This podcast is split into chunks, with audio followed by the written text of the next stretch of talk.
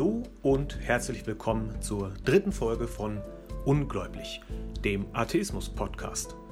Wir beschäftigen uns alle zwei Wochen mit aktuellen religiösen Entwicklungen in Deutschland und der Welt und beleuchten sie aus nicht religiöser bzw. atheistischer Sicht. Als Atheist bezeichnen wir dabei eine Person, die keinen Glauben an Gott oder Götter hat. Auch heute sind die Themen wieder breit gestreut. Von einigen Corona-bedingten Zwischenfällen in Berlin über abgeriegelte Städte ultraorthodoxer Juden in Israel bis hin zum unerwarteten Freispruch des ehemals drittmächtigsten Mann der katholischen Kirche in einem Missbrauchsfall. Los geht's in Berlin. Hier haben Behörden den öffentlichen Gebetsaufruf einer Moschee verboten. Der Gesundheitsstadtrat Falk Kolike von der CDU sagt dazu, ich verbiete den Gebetsaufruf, weil dieser Auslöser für massive Verstöße gegen die aktuellen Eindämmungsmaßnahmen gegen das Virus war. Und dann fügt er noch hinzu, wie sich gezeigt hat, scheinen wir hier mit guten Worten nicht mehr weiterzukommen.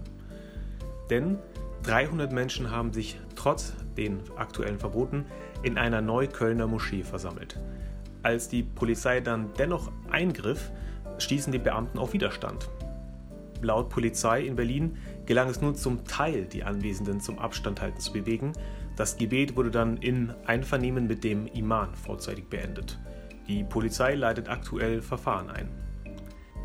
Wenn man hier noch ein bisschen Nachforschung betreibt, findet man sehr schnell Berichte, dass der betreibende Verein, der da im Hintergrund steht bei der Moschee, dass diesem Verbindungen in die radikal-islamischen Kreise nachgesagt werden. Damit gehen von diesem Verein also nicht nur ideologische Gefahren, sondern auch gesundheitliche Gefahren aus. Gut, dass die Polizei hier eingegriffen hat. Aber auch die Katholiken in Berlin wollen sich da nicht lumpen lassen. Der Freundeskreis San Philippe Neri hält das Gottesdienstverbot für unverhältnismäßig und zieht vor Gericht. Wichtig dabei, die Gemeinde widerspricht damit der allgemeinen Position der katholischen Kirche. Es gab sogar vereinzelt noch Predigten in dieser Gemeinde. Dabei legte der Propst jedem eine Hostie auf die Zunge. Einen Mundschutz haben weder die befragten Gläubigen noch der Priester getragen.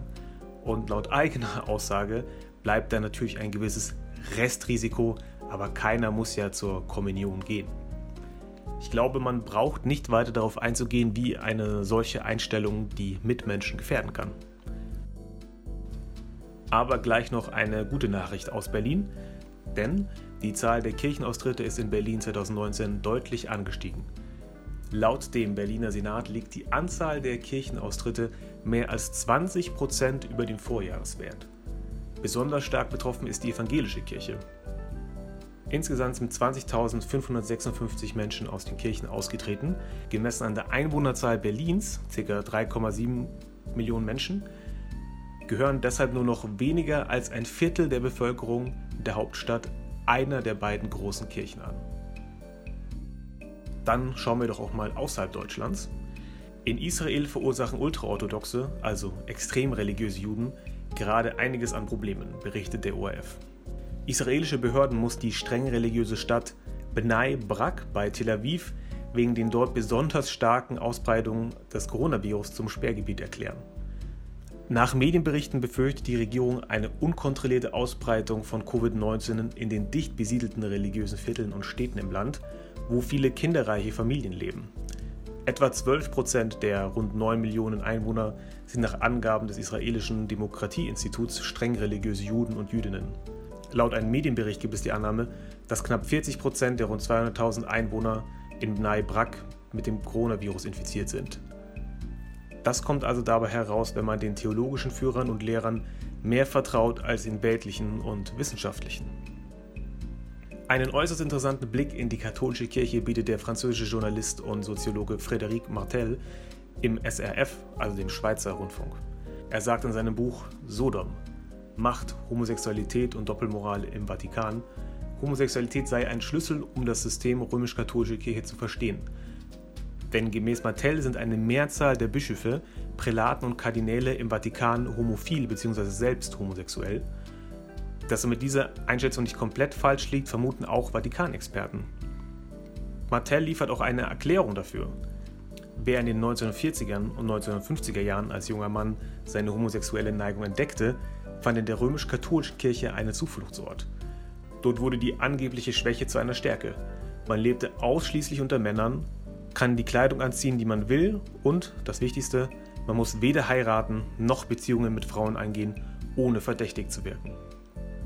Deshalb gibt es heute, laut ihm, in einer zunehmend liberalen Gesellschaft kaum noch Männer, die Priester werden wollen.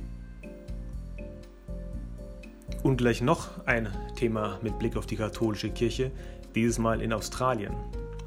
Denn dort hat das höchste australische Gericht den Kardinal George Pell freigesprochen.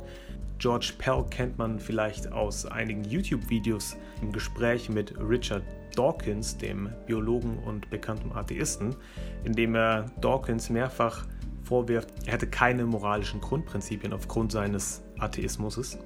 Genau dieser George Pell ist es, der vergangenen Jahr zu sechs Jahren Haft verurteilt wurde, weil er Chorknaben sexuell missbraucht haben soll. Überraschenderweise hat nun Australiens oberster Gerichtshof den Berufsantrag des ehemaligen Vatikan-Finanzchefs, als wirklich der drittmächtigste Mann im Vatikan, stattgegeben. Pells Verteidiger argumentieren, dass dessen Aussage nicht ausreichend war, um die Schuld des Kardinals zweifelsfrei festzustellen, schreibt der Spiegel.